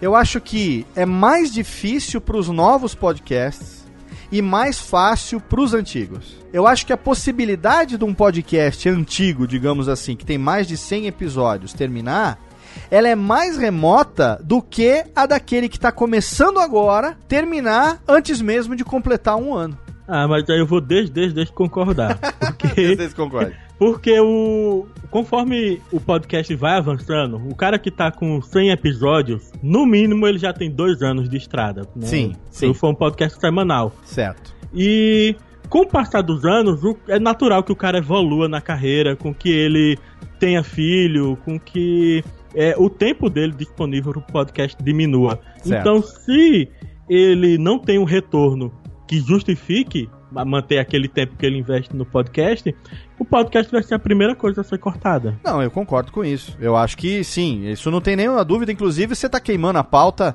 do nosso futuro programa. É, como e quando o podcast deve terminar, que nós vamos gravar ainda esse ano, para falar exatamente sobre o fenômeno aí do encerramento de vários programas é, ao longo de 2016. Mas acho que tem duas maneiras de olhar isso, né? É, Para o podcast que está começando agora, é tudo muito mais difícil, porque é, a chance de alguém estar fazendo algo dentro daquele mesmo nicho muito bem é muito grande. Então, para que esse podcast novo entre, e olha bem, hein, eu sou aquele que defende que nenhum formato e nenhum nicho está saturado. Eu sou aquele cara que defende que tem lugar sim para todo mundo, até pro nicho nerd barra geek, que é um dos que tem mais, que nego já fala não, que saturou. Não, pra mim não existe saturou. Enquanto tiverem pessoas novas chegando, que vão imprimir novas opiniões e novas ideias, pra mim é possível sim que venha até um, um podcast que possa até no futuro ser mais popular até do que o próprio Nerdcast. Eu não duvido de nada. Não duvido de absolutamente nada. Mas que é realmente mais difícil para quem tá chegando agora, você conseguir um espaço, às vezes, para você é, é, se consolidar ou para você ser ouvido em meio a esses 1192, digamos, podcasts ativos no Brasil, mais até, mas os que a gente tem aqui, os números do TeiaCast, né? Do que aqueles que já estão aí, como nós estamos aí, no nono ano já, entrando no nono ano. E é claro, esse outro fator a gente não vai entrar agora nesse mérito, porque sim, é verdade. À medida que as pessoas amadurecem, principalmente quando você não tem o feedback que gostaria, quando o podcast não te deu, eh, digamos, o retorno até financeiro que você gostaria de ter, né? Quando você já está aí anos e anos tirando do bolso para sustentar eh, um hobby que era muito interessante, enquanto tinha os amigos ali, né? E agora os amigos já cresceram, já casaram, já tiveram filhos, alguns tiveram até mais de um filho, já mudaram de profissão, outros até já descasaram, já estão com a custódia do filho. Então você já tem uma realidade totalmente diferente. Agora, no que tange a ser ou não um ano de podcast por causa disso, eu acho que é indiferente, você não acha? É, isso aí é uma visão de ano do podcast totalmente pessoal. Né? Não, Eu acho. Não abrange geral. Mas de qualquer maneira, a gente agradece muito a sua opinião, viu, Marcos? Obrigado pela participação. Alô, Técnica! Alô, Técnica. Alô, Técnica. Segue programação Técnica. Temos aqui Eduardo Bergamo, 35 anos, gerente de projetos de TI, Jundiaí, São Paulo, que disse sim. Acredito que os podcasts pioneiros e que hoje já são consolidados como referências dentro da podosfera alavancam um grande número de pessoas a iniciar uma jornada dentro desse meio de comunicação. Olha aí, o contraponto do comentário anterior. Para mim, podcast está para o serviço de TV streaming, assim como o rádio está para a TV aberta, sem burocracia, sem concessão e sem regulação. Talvez eu esteja errado nesse ponto. Sim, você está errado nesse ponto, porque tanto o rádio como a TV aberta são concessões. Então, é, é, mas aí eu entendi o que você quis dizer. Esses fatores geram um grande número de novos podcasts, muitos que podem ser considerados ruins, alguns até medíocres, e um número limitado de bons podcasts com potencial para entrar no seleto grupo considerado como referências.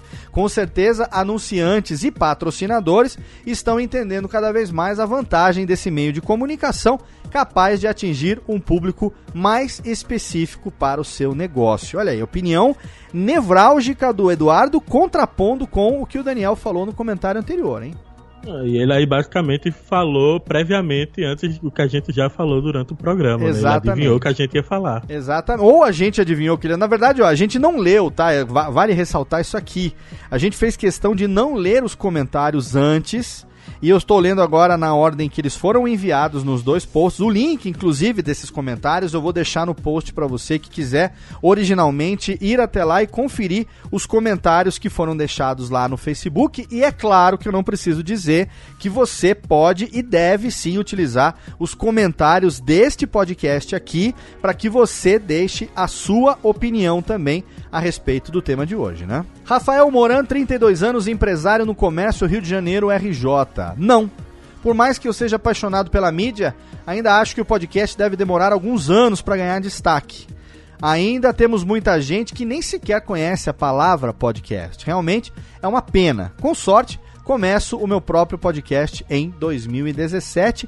Risadinhas. Rafael Moura, se você começar o seu próprio podcast em 2017, 2017 vai ser o ano do podcast para você. Exatamente. Né? Vai ser o ano em que você terá entrado para a Podosfera. Claro, ele complementa aqui mais um pouco daquilo que a gente falou. Realmente tem muita gente que ainda nem sabe o que, que é podcast. E nesse aspecto, sim, concordamos, tanto eu quanto o Thiago, que nós temos aí um trabalho árduo de catequização pela frente, né? No sentido de convencer e ensinar as pessoas ainda o que é podcast. Quando surgirá o pulo do gato que nós conseguiremos explicar sem ter que desenhar com frutas, hein, Thiago Miro? É, é podcast não significa nada. Para quem não manja de tecnologia, né? Para quem não entende inglês, então menos ainda. Vai ser sempre aquela reação. Pode o quê? É, exatamente. Luiz Guilherme, 20 anos, estudante de engenharia de software Brasília. Não acho que será ainda o ano do podcast, não. Sinto que falta o impulso de uma grande empresa fora do ramo com um investimento para transformar a nossa querida mídia em algo fora de nicho. Olha aí, uma, uma visão de investimento corporativo, Thiago Miro. O que, você acha? É o que o 01 da Globo tá fazendo. Você acha que é o que a Globo tá fazendo? É um, é um grupo de mídia gigantesco que tá botando lenha no podcast. Olha aí, será então que não vai ser aí um grande salto? A gente teve exemplos recentes, como a gente já citou a SAP, com o seu SAP Cast. A gente teve no final de 2015, ao longo de todo o ano de 2016, o GVcast, lá do Geração de Valor, do Flávio Augusto, que começou como Nedcast empreendedor e aí seguiu Uh, o seu próprio programa também foi um grande investimento, né? Se não de uma empresa, mas de uma plataforma que tem um nome pesado como o do Flávio Augusto ali por trás, né? E que eu acho que aí é um marco gigante do porquê 2016 é um ano do podcast, porque o Flávio Augusto está muito além daquele empresário autoajuda, empreendedor autoajuda, né? Sim, ele real, o que ele fala tem muito mais peso do que a maioria desses empresários de palco, não é? Então, um cara com 2 milhões e tantos de seguidores entrar na mídia podcast é de um peso gigantesco. Ali é mais um caso também de milhares e milhares de pessoas que ouvem o GVCast sem nem saber que a mídia existe. E por mim tá tudo bem, velho. É gente ouvindo podcast. Temos aqui mais um sim do Thales Gubolin Namura, 24 anos, estudante de publicidade e propaganda São Bernardo do Campo, São Paulo. Sim, espero que 2017 seja o ano do podcast, pois muitos que tinham vontade, mas não sabiam por onde começar, agora tem uma ferramenta excelente para hospedagem e divulgação que é o Cloud Radio. Isso faz com que os criadores só se preocupem realmente com o conteúdo. Sendo assim, virão coisas melhores, mais conteúdo de qualidade, atraindo assim publicidade. 2017, se Deus quiser, segundo ele, será o ano do podcast. É o que todos nós queremos, Thales, que se Deus quiser, ele seja realmente o ano do podcast. Mas falando sobre a Cloud Radio, é, a gente citou no Alotênica 48 porque foi a íntegra do painel lá da Comic Con. Nesse painel a Cloud Radio foi apresentada para o público e ainda está em beta, né? Ainda está fechado, mas realmente ela tem essa proposta, né? De facilitar a parte de hospedagem a parte de divulgação ao mesmo tempo ser ali um agregador, tanto para desktop via browser quanto para os celulares através dos aplicativos mobile, que quer fazer várias coisas, vários benefícios ao mesmo tempo, né? Para o criador, ela fornece a parte de hospedagem gratuita, essa parte de publicação, um plugin para o WordPress, facilita essa coisa de feed, ninguém precisa se preocupar mais com isso, porque vai estar tá tudo organizadinho ali, e como contraparte, o podcast ele coloca o player da Cloud Radio no site dele, utiliza o feed do Cloud Radio para os agregadores, se ele quiser, mas quando puxar, vai puxar com a propaganda que a Cloud Radio vai colocar dentro dos seus episódios, que também é aquilo que eles estão se propondo a fazer, a parte de vender publicidade, trazer essa publicidade, distribuir, principalmente para aqueles podcasts considerados menores pela quantidade de download, que teriam mais dificuldade de prospectar os seus media kits e assim trazer publicidade para dentro do podcast, trazer dinheiro para dentro do podcast. Você, Thiago Miro, com a sua visão aí de mundo podcast, a gente não conversou sobre isso ainda, o volume de trabalho foi tanto do começo de dezembro até agora que a gente pouco teve tempo de conversar sobre assuntos extra empresa. O que que você está achando da Cloud Radio aí, você que também está como beta tester? O que que você está achando das possibilidades que essa plataforma vai trazer para a Podosfera? É, por conta de contato direto com o Sumar, né, eu estou envolvido ali testando do Cloud Radio desde as primeiras versões. E eu, eu vejo um potencial gigante se eles conseguirem cumprir o que eles estão prometendo, né? Lembra que foi em 2013 ou 2014, eu não lembro, que eu entrevistei o Todd Cochrane e ele falava que não entendia a não existência de um YouTube para podcast. Sim, sim, sim. O Cloud Radio vem com tudo isso aí para ser o que o, que o YouTube é para vídeo, Exato. o Cloud Radio vem para ser para áudio.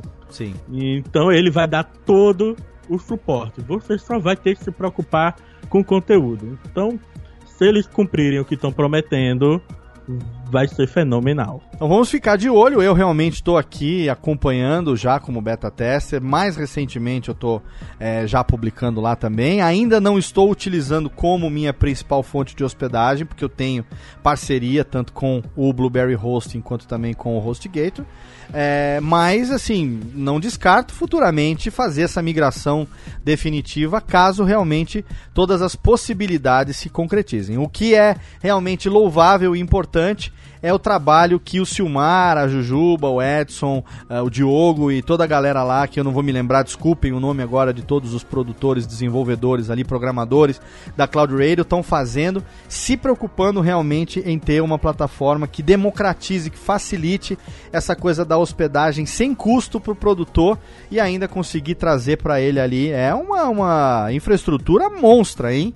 Se todo mundo resolver migrar para lá, patia merda, palhas. É, vai ser sinistro. Nossa. Mas eles estão com uma estrutura muito boa e vai facilitar muito o processo de ouvir, porque então... da mesma forma que eu mando um link do YouTube para alguém ver o vídeo, eu vou poder mandar um link do meu Cloud Radio de um episódio a pessoa vai ouvir com a mesma facilidade, podendo criar uma conta e assinar meu podcast lá dentro mesmo. Perfeito. Então a ideia está muito bem construída, estamos com uma versão beta em pleno funcionamento. Silmar já disse, nós estamos acompanhando também aqui através do fórum interno aqui dos desenvolvedores, que várias mudanças estão acontecendo, várias correções. Esperamos grandes e boas surpresas de Cloud Radio ao longo do ano. Alô, Técnica! Alô, Técnica! Alô, Técnica! Segue programação Técnica! E para finalizar, a gente tem aqui uma última opinião do Clemerson Campos. Ele diz o seguinte: não, não acho que será o ano do podcast, mas eu acho que será um ano importante para a mídia. Segundo ele, para que um ano seja considerado o ano do podcast, nós precisamos que as mídias tradicionais comecem a indicar e expandir a sua experiência para o podcast, como é muito comum nos Estados Unidos. Mas é um ano muito importante, pois é um ano que pessoas oriundas dessa mídia vão participar da mídia tradicional com mais hábito e intensidade. O Afonso Solano o Carlos Voltor já deram esse passo, olha aí, a gente falou. E o Fernando Caruso, famoso comediante, podcaster do Podcastinadores, tá mostrando a mídia por aí. Sem contar no Murilo Gun, né? O Lins e outros. Parece que a gente fez a pauta em cima desse comentário, né? é interessante. Nos Estados Unidos você tem, por exemplo, o programa da Ellen DeGeneres, né? Que ela faz o programa, depois o programa dela vai ao ar na internet como podcast. E, velho, é, o 01 é o primeiro passo. Vai acontecer de mais coisa da Globo virar podcast também. E daí da Globo vai contaminar a Band, SBT. Vai ser, um, vai ser uma loucura. Esperamos que sim, esperamos que sim. O Clemerson continua aqui, ó. Além disso, o podcast deu um passo enorme para ser um meio de notícias, é, não somente de pauta fria, como grande exemplo, o Loop Matinal, que todo dia tem notícias fresquinhas. Apesar desses avanços, eles estão servindo para consolidar a mídia como opção e alternativa. Mas acredito que 2018 será o ano que vamos ver o podcast como algo cultural para o brasileiro. Abraços, Clemerson, do Bloco 01, já fez o seu jabá aqui. É, Clemerson, grande parte disso que você falou a gente concorda, porque a gente inclusive falou disso antes.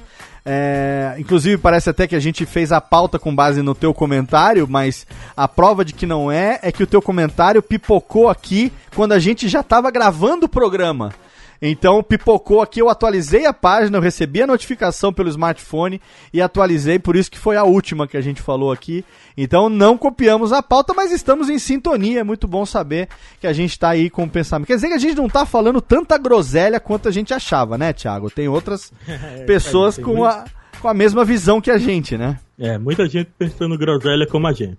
Olha só, tirando aqui o momento de xiste, de descontração, com esse comentário do Clemerson, a gente encerra aqui as participações dos ouvintes pela fanpage do Alotênica no Facebook e também pelo meu perfil pessoal lá no Facebook. Os links vão estar no post para você que quiser conferir todos eles lá diretamente para você poder ver isso que a gente falou aqui agora e também aproveita, né? Mais uma vez eu convoco você a utilizar os posts desse episódio do podcast para você poder interagir com a gente e também deixar a sua opinião. Tiago Miro, encerrando o programa de hoje, o primeiro Alotênica, o primeiro programa da família Radiofobia de 2017. Sempre um prazer enorme ter você comigo, você que é meu fiel escudeiro aqui em Radiofobia Podcast Multimídia, meu braço direito aqui, que me aguenta na, todos os dias, o dia todo, trabalhando à frente dessa empresa que tem editado tantos podcasts por aí. Sua opinião final, 2017 vai ou não ser o ano do podcast? Olha, 2017 vai ser melhor do que 2016 e, consequentemente, vai ser o ano do podcast. Perfeito. Você, no mundo podcast, continua lá, sempre atualizando as pessoas com maneiras de fazerem de graça coisas que elas poderiam pagar pra gente fazer pra elas, não é isso? Exatamente. Ela poderia entrar lá no site da Radiofobia, fazer uma cotação, mas como no mundo podcast e também aqui no Alotênica ela faz de graça, esse din-din não entra na nossa conta, não é? É isso aí, mas Fazer o quê, né? Tem Faz problema. Não, não queremos que todo mundo também seja nossos clientes, não. Você, olha só, olha como é democrático o podcast, né?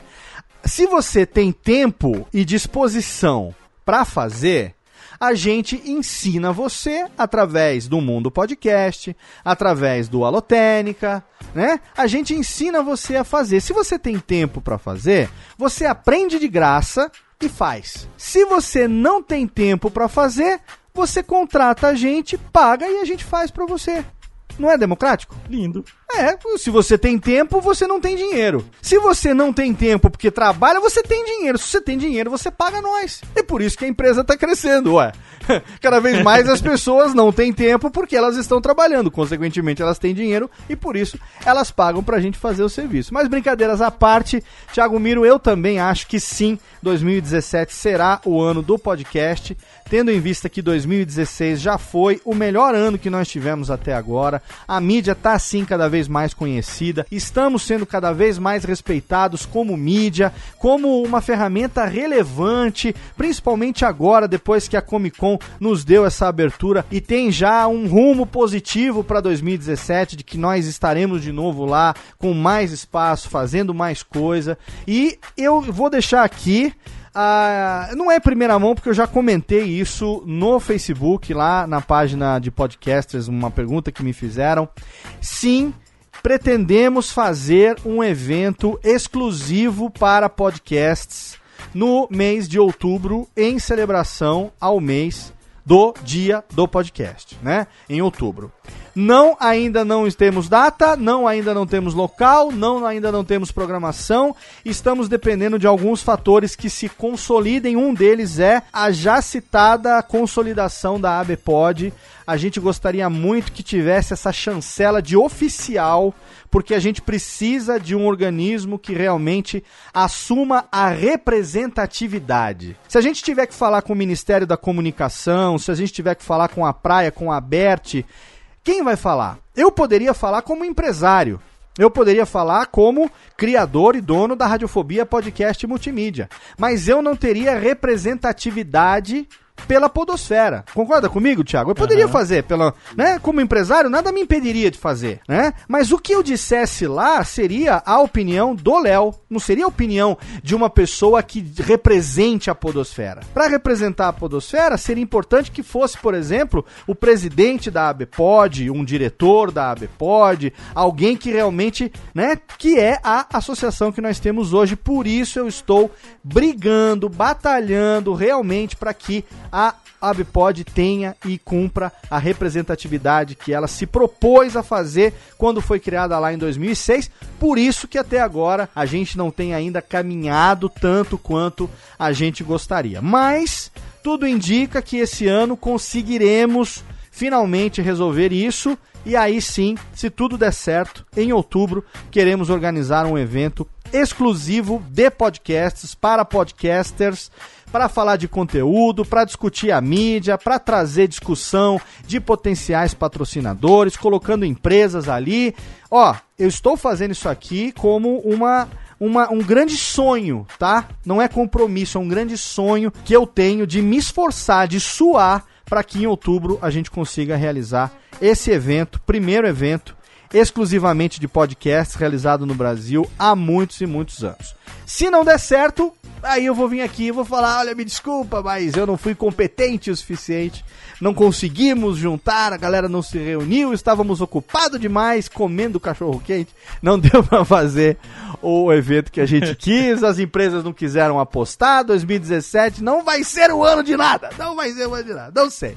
Mas eu sei que você vai estar do meu lado, Thiago Miro. Obrigado mais uma vez, é sempre ter você comigo. Eu que agradeço e tendo o evento em outubro, estarei em São Paulo novamente. E conto também com a participação de você aí, querido ouvinte do Alotênica. Divulgue esse programa agora que a gente está no mês de janeiro. É o primeiro, eu quero realmente levantar essa discussão. Eu quero levantar, não é polêmica não, eu quero levantar realmente essa reflexão sobre o que é que cada um pode fazer para que o ano seja melhor do que o ano anterior foi. E essa tem que ser a nossa política de viver. Hoje melhor do que ontem, amanhã um pouquinho melhor do que hoje, esse mês um pouquinho melhor do que o mês passado, evoluindo, crescendo sempre. Se todos nós tivermos essa postura, eu tenho certeza que a nossa mídia, o podcast, só tem a ganhar. Agradeço muito pelo seu download, pelo seu carinho, pela sua paciência que me acompanhou ao longo de todo o ano de 2016. Se você está comigo agora, logo no primeiro programa de 2017,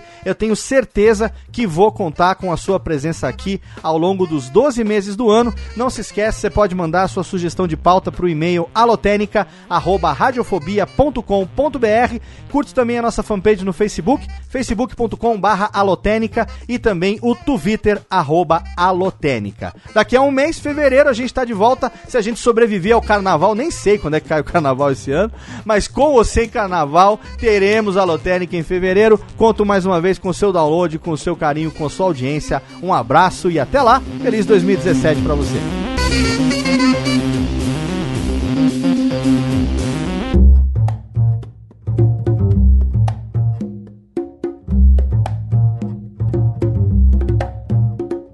Este podcast foi produzido por Radiofobia, podcast e multimídia. Olá, eu sou Léo Lopes e quero convidar você a ouvir o Pod Notícias, a sua dose semanal de informação sobre o mercado de podcasts no Brasil e no mundo. Um podcast curtinho de 15 minutos com o resumo de tudo que acontece nesse universo do podcast que cresce a cada dia e que chega até você toda segunda-feira às 7 horas da manhã no seu agregador de podcast preferido e também no YouTube. Acesse agora em podnoticias.com.br.